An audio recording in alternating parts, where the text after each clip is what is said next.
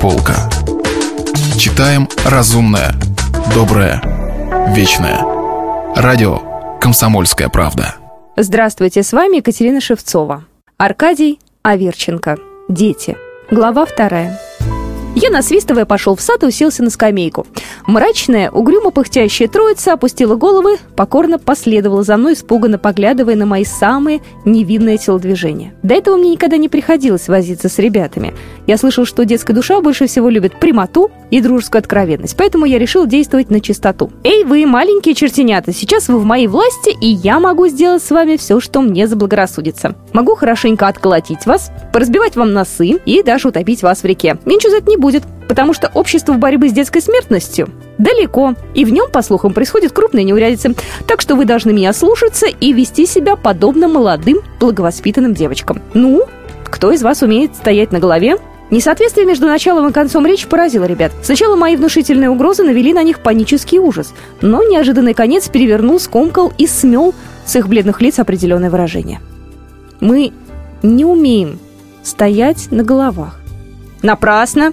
Лица, которым приходилось стоять в таком положении, отзываются об этом с похвалой. Вот так, смотрите. Я сбросил пиджак, разбежался и стал на голову. Дети сделали движение полное удовольствия и одобрения, но тотчас же сумрачно отодвинулись. Очевидно, первая половина моей речи стояла перед их глазами тяжелым кошмаром. Я призадумался. Нужно было окончательно пробить лед в наших отношениях. Дети любят все приятное, значит, нужно сделать им что-нибудь значительное приятное. «Дети», — сказал я внушительно, — «я вам запрещаю, слышите ли? Категорически и без отнекиваний запрещаю вам в эти три дня учить уроки. Крик недоверия, изумления и радости вырвался из трех грудей. О, я хорошо знал привязчивое детское сердце. В глазах этих милых мальчиков засветилось самое недвусмысленное чувство привязанности ко мне, и они подвинулись ближе. Поразительно, как дети обнаруживают полное отсутствие любознательности по отношению к грамматике, арифметике и чистописанию. Из тысячи ребят нельзя найти и трех, которые были бы исключением. За свою жизнь я знал только одну маленькую девочку, обнаруживавшую интерес к наукам. По крайней мере, когда бы я не проходил мимо ее окна, я видел ее склоненной над громадной не по росту книжкой.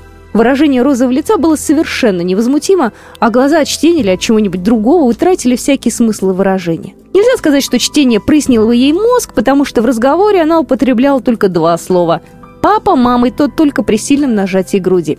Это, да еще умение в лежачем положении закрывать глаза, составляло все ее ценности, обозначенные тут же на большом белом ярлыке, прикрепленном к груди. 7 рублей 50 копеек. Повторяю, это была единственная встреченная мной прилежная девочка, да и то.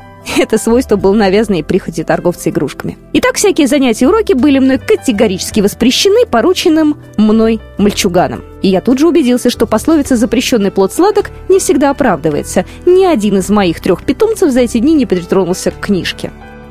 С вами была Екатерина Шевцова, и мы читали рассказ Аркадия Верченко «Дети». Продолжение следует.